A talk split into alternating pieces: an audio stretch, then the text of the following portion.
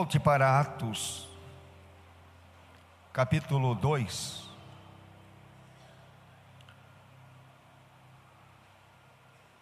Texto que foi lido como leitura devocional. A partir do verso 37, lemos até o 47.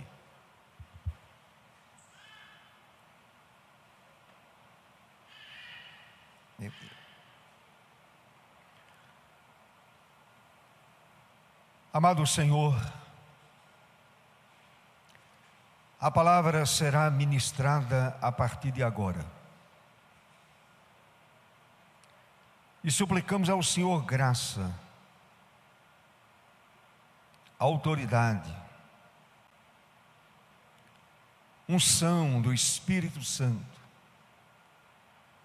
a fim de que a palavra penetre a nossa alma, permeie todo o nosso ser,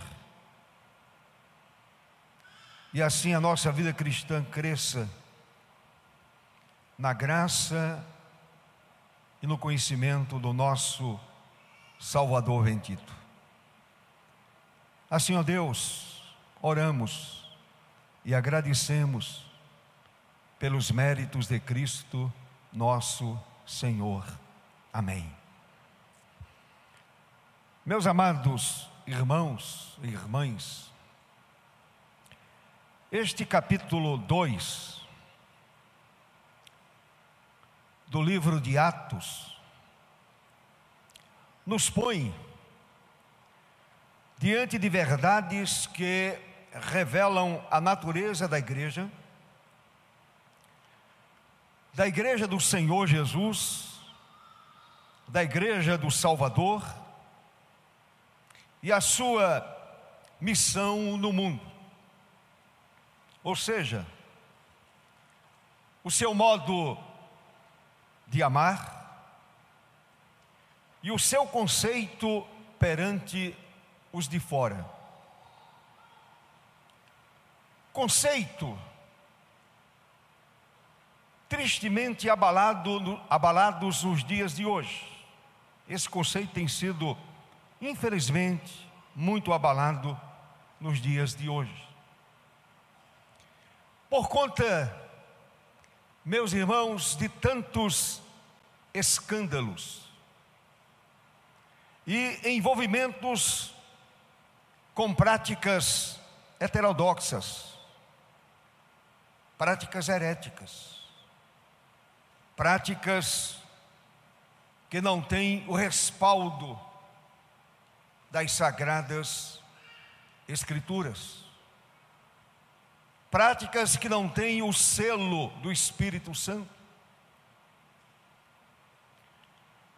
A narrativa histórica de Atos 2 apresenta o surgimento da igreja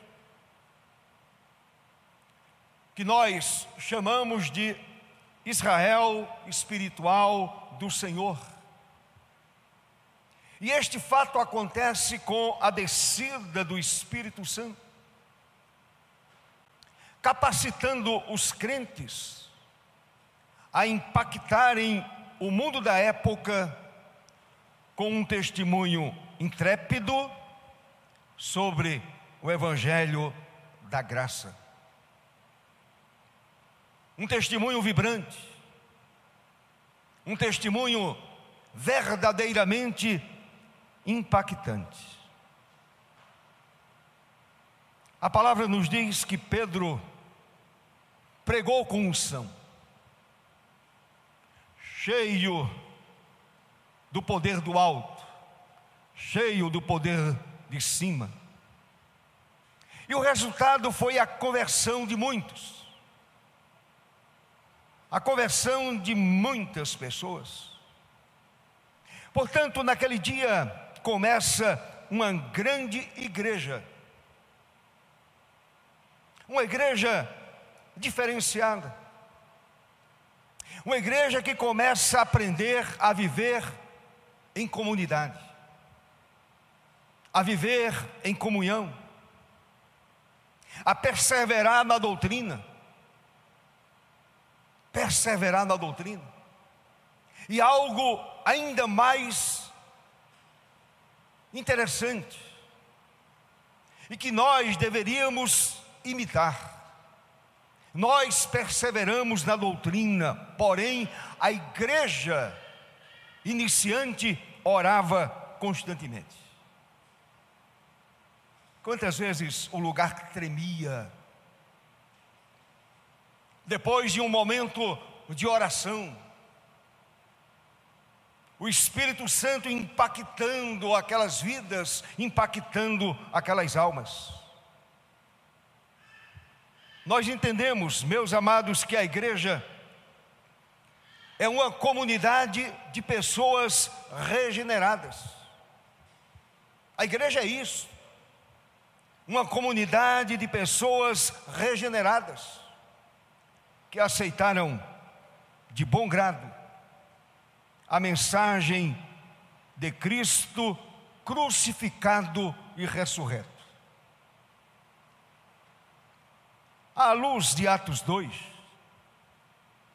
a partir do verso 37, vejamos algumas características que marcam a comunidade do povo eleito de Deus marcou aquela igreja que nós a chamamos de igreja primitiva, igreja iniciante, igreja que impactou o mundo da época. Porém, essas características acompanharam a história da igreja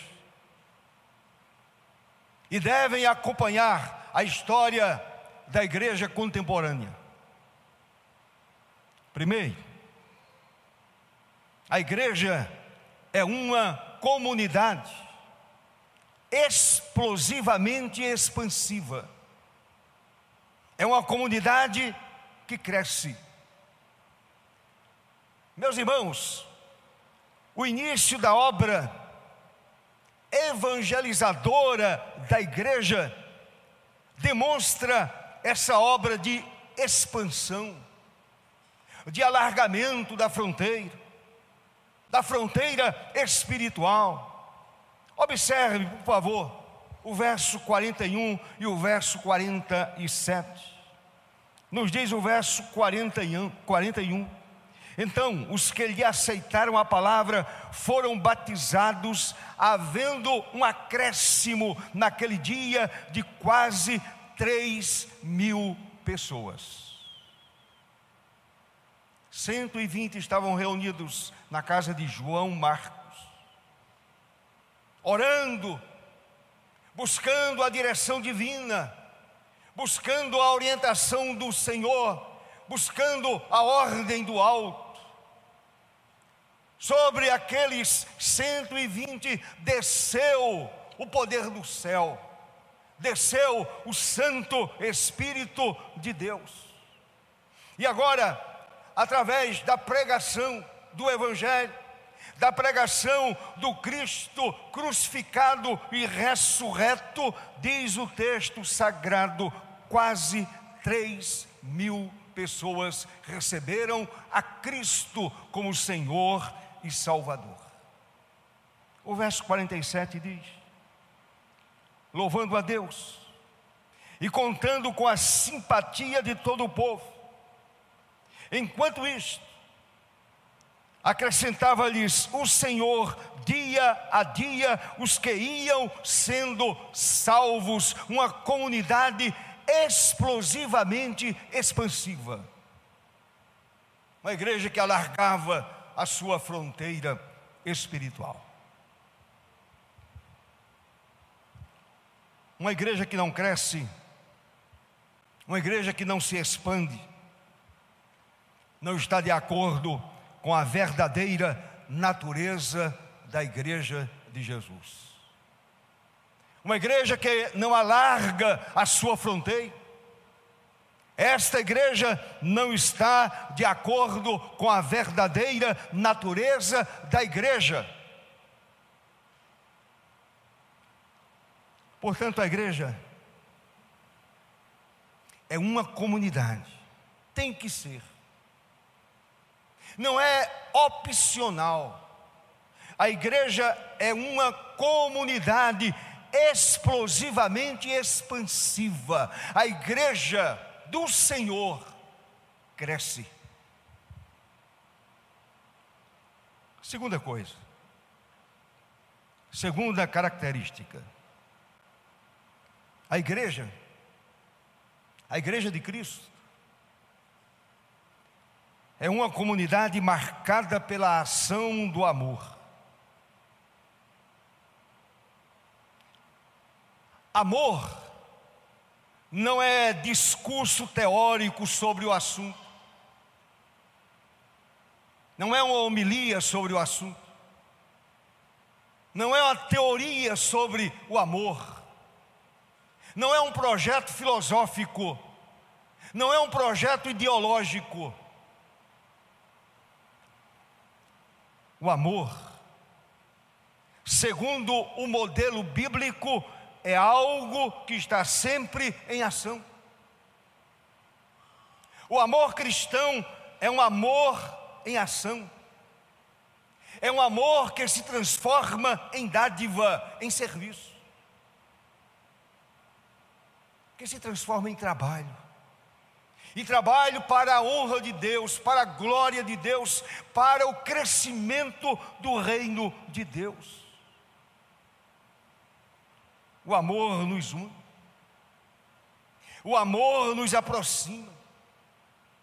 O amor faz com que o outro, de uma forma graciosa, ofereça ao outro aquilo que ele mesmo possui. É o chegar junto, é o dar-se a si mesmo, e dar seus bens para suprir a necessidade dos irmãos, é o comer juntos, é o repartir o pão, é o repartir também a alegria, isso é amor em ação. Se você olhar para o verso 44 e 45, veja o que diz a Escritura. Todos, sem exceção. Todos os que creram, inclusive aqueles quase três mil, todos os que creram estavam juntos e tinham tudo em comum. Eles compreenderam que é uma comunidade cristã.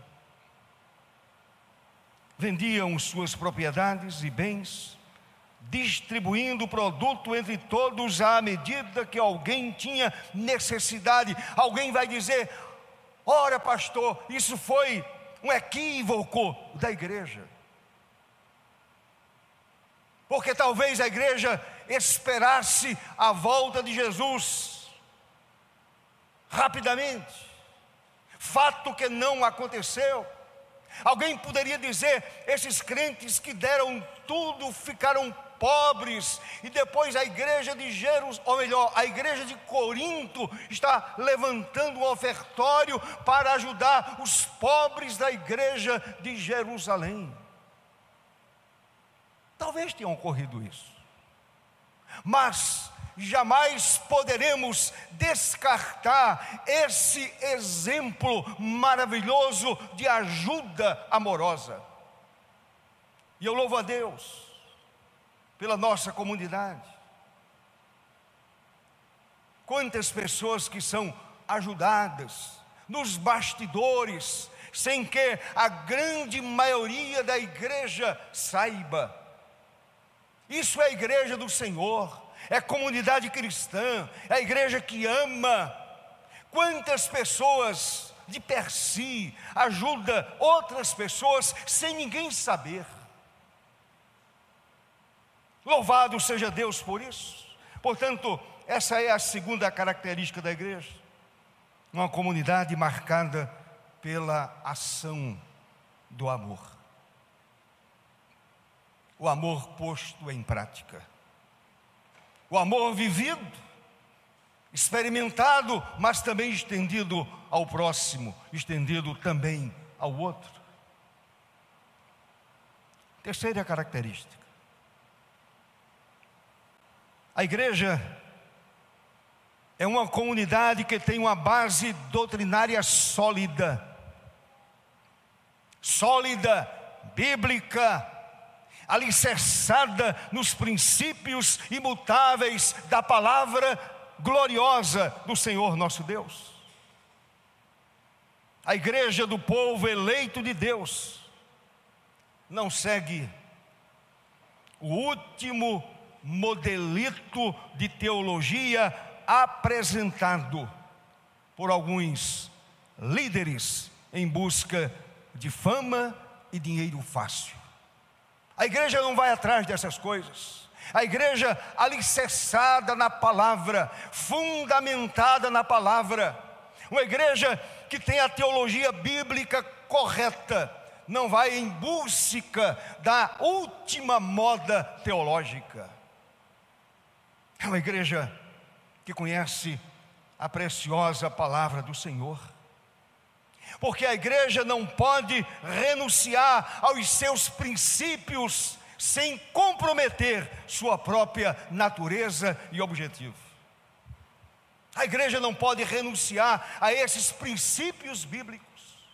A igreja é fundamentada na palavra. A igreja é alicerçada na palavra. A palavra de Deus é a base sólida da verdadeira igreja do Senhor Jesus. Olhe para o verso 42. Veja o que diz o verso 42. Está escrito: aquela igreja iniciante, a igreja primitiva, aqueles crentes perseveravam na doutrina dos apóstolos dos verdadeiros apóstolos, apóstolos que foram comissionados pelo próprio Senhor da igreja, perseveravam na doutrina dos apóstolos e na comunhão, na fraternidade amorosa da igreja, no partir do pão e nas orações, comunidade que sempre estava junta. De forma que a igreja é uma comunidade que tem base doutrinária sólida. Não derrapa. Não entra na areia movediça. Não escorrega. Porque a sua base doutrinária é sólida e eu glorifico a Deus pela igreja reformada, pela igreja presbiteriana do Brasil, pela sua solidez doutrinária. A Deus a honra, a glória e o louvor pelos séculos dos séculos. Em quarto lugar, a igreja é uma comunidade consciente de sua responsabilidade. Consciente, a igreja sabe qual é a sua responsabilidade perante Deus e perante o mundo. A responsabilidade individual de cada salvo soma-se à responsabilidade de toda a comunidade. Cada cada salvo Cada eleito do Senhor tem a sua responsabilidade pessoal diante do Senhor e diante dos homens. E a sua responsabilidade individual soma-se à responsabilidade de toda a igreja, de toda a comunidade. De maneira que todos juntos são tão responsáveis como cada um o é pessoalmente. É isso que nós devemos entender. Às vezes nós esperamos muito pelo outro, você tem responsabilidade individual. E aí você se soma aos outros, junta as forças para a glória de Deus. Olhe para o verso 43, meu querido irmão. Em cada alma havia temor em cada vida, em cada coração convertido. Em cada alma alcançada pela misericórdia do Senhor havia temor a Deus. Em cada alma havia temor, e muitos prodígios e sinais eram feitos por intermédio dos apóstolos. A igreja tinha temor porque ela reconhecia a sua responsabilidade diante do Senhor e diante do semelhante, e diante da sociedade. Em quinto lugar, a quinta característica da igreja. A igreja é uma comunidade que atrai. Se não atrai, não é a igreja de Cristo. A igreja é uma comunidade que atrai. E aí eu faço uma pergunta que não quer calar. Será que é a igreja do século 21? A igreja da qual somos membros atrai a simpatia dos de fora? Será que a igreja ela consegue ser simpática àqueles que estão lá fora? Olhe atentamente para o verso 47. Veja o que diz o verso 47, meu querido irmão. Olhe atentamente para este verso 47 e pergunte a si mesmo: eu, como igreja, a minha vida é simpática à vida daquele que está fora da igreja? Ou aquela pessoa me considera um crente chato? Ou aquela pessoa diz: olha que crente sem vida, sem testemunho, sem compromisso com a verdade que ele mesmo prega, com a verdade que ele mesmo ensina. O verso 47 diz: louvando a Deus, e o que mais? Contando com a simpatia de todo o povo, contando com a simpatia dos descrentes, dos não salvos, dos perdidos. Sabem qual é a maior tragédia da igreja? É quando alguém diz assim: não gosto de negociar com crentes. Essa é a maior tragédia da igreja. Uma tragédia grega mesmo. Uma tragédia terrível, meus amados irmãos. A igreja que vive E observe com atenção, meu irmão. A igreja que vive a ética do reino de Deus, a ética de Cristo, a ética bíblica, a ética da palavra, a ética do Evangelho, a igreja atrai de forma irresistível. Sabem por quê?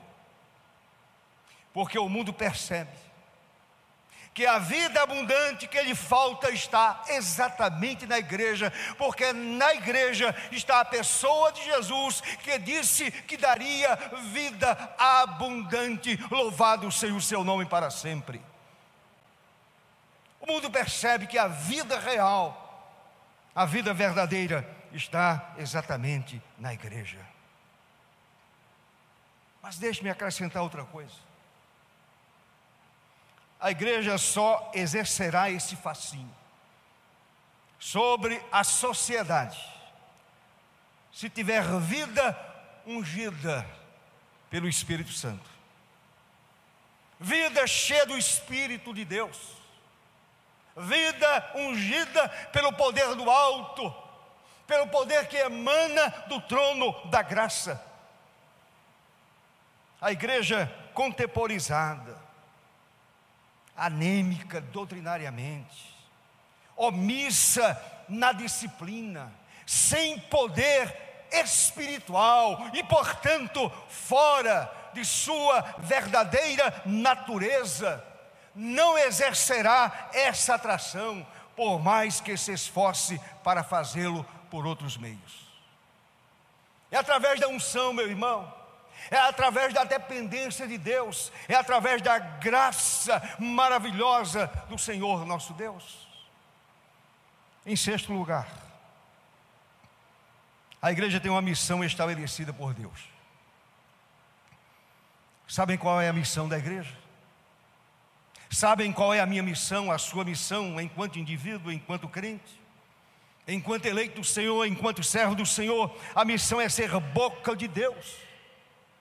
Boca de Deus para chamar o mundo ao arrependimento. É através da mensagem que a igreja chama o mundo ao arrependimento. A missão da igreja não é chamar apenas os que estão perto, mas também os que estão longe. Olhe para o verso 38 e 39, meu querido irmão. Veja o que está dito. Veja o que disse Pedro, respondeu-lhes Pedro, verso 38: Arrependei-vos. Pedro chamando aquelas pessoas ao arrependimento, esta é a mensagem do Senhor, esta é a missão da igreja, esta é a responsabilidade inacabada da igreja. Arrependei-vos e cada um de vós seja batizado em nome de Jesus para a remissão dos vossos pecados e recebereis o dom do Espírito Santo, obra completa, obra cabal. Verso 39: Pois para vós outros é a promessa, para vossos filhos, aqueles que estão perto e para todos os que ainda estão longe, isto é, para quantos o Senhor nosso Deus chamar. E o chamado é através da pregação, o chamado é através do ensino da igreja, o chamado é o chamado da anunciação do Evangelho, chamando o mundo ao arrependimento. Deixe-me colocar outra coisa, meu irmão. A igreja é a única agência que Jesus deixou para cumprir o ID por todo o mundo. É a única agência. Os homens criaram muitas muletas, porque a igreja perdeu de vista a sua missão. Muitas muletas foram criadas a igreja não deve ser substituída por outras organizações, de forma nenhuma. A igreja precisa pôr o rosto no pó, em profundo arrependimento, e se fortalecer no Senhor. A igreja não precisa de substituição por outro organismo contrário ao ensino bíblico. A igreja não precisa de muleta. A igreja recebeu todas as ferramentas necessárias para desenvolver a sua missão, para cumprir a sua missão. Temos a palavra, o ensino dos apóstolos, temos a doutrina bíblica, temos o Espírito que mora em nós, temos o poder do alto para chamar o mundo ao arrependimento. Em sétimo e último lugar, não é o número da perfeição. A igreja é o meio por onde pode fluir a liberdade do crente, além dos limites que ele pode alcançar pessoalmente. Vou repetir: a igreja é o meio por onde pode fluir a liberalidade do crente além dos limites que ele pode alcançar pessoalmente. Os crentes se reúnem no âmbito da igreja local para fazerem em conjunto o que um cristão não pode fazer sozinho no seu serviço a Deus. Por isto nos reunimos como comunidade. Há um provérbio popular que diz: uma andorinha só não faz verão. A igreja se junta a fim de que dessa igreja a graça possa fluir e alcançar outras vidas. E aí eu digo, as igrejas devem também firmar parcerias pelos mesmos laços de responsabilidade e de amor para fazerem juntos o que uma igreja isoladamente não pode fazer. Nós perdemos isto de vista.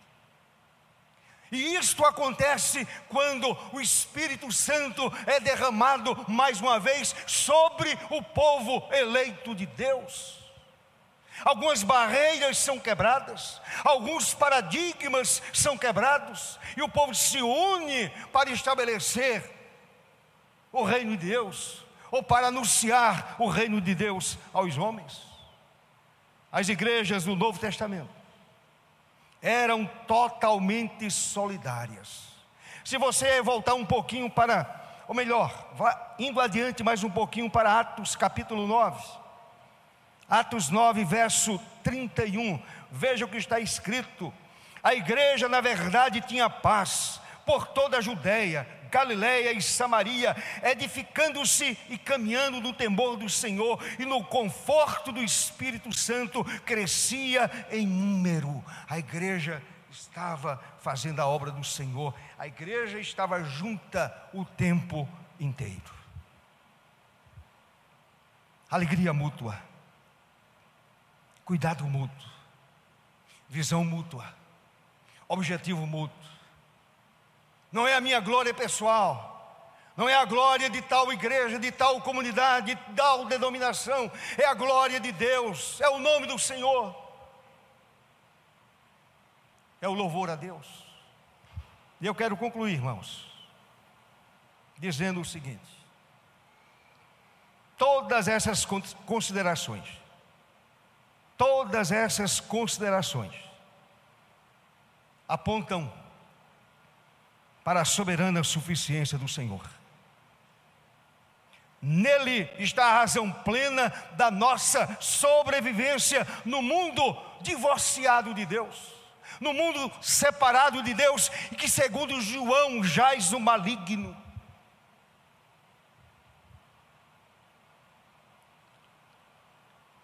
É interessante, na narrativa de Lucas 10, aparece o Senhor enviando 70 discípulos, de dois em dois.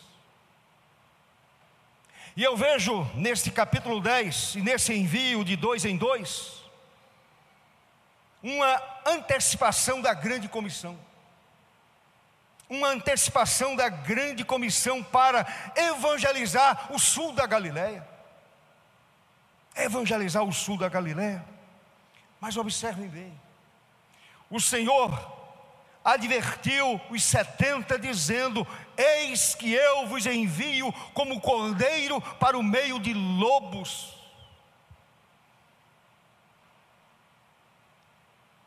O Senhor continua enviando a igreja para o meio de lobos.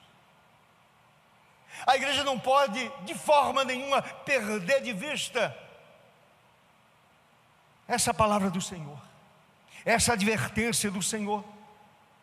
Meus amados, isso põe em destaque, em evidência, as dificuldades que a igreja se depara no exercício da sua vocação. Ser igreja não é fácil. Ser igreja bíblica não é fácil, servir ao Senhor não é fácil. Portanto, isso põe em destaque as dificuldades que a igreja se depara no exercício da sua vocação. Agora preste atenção.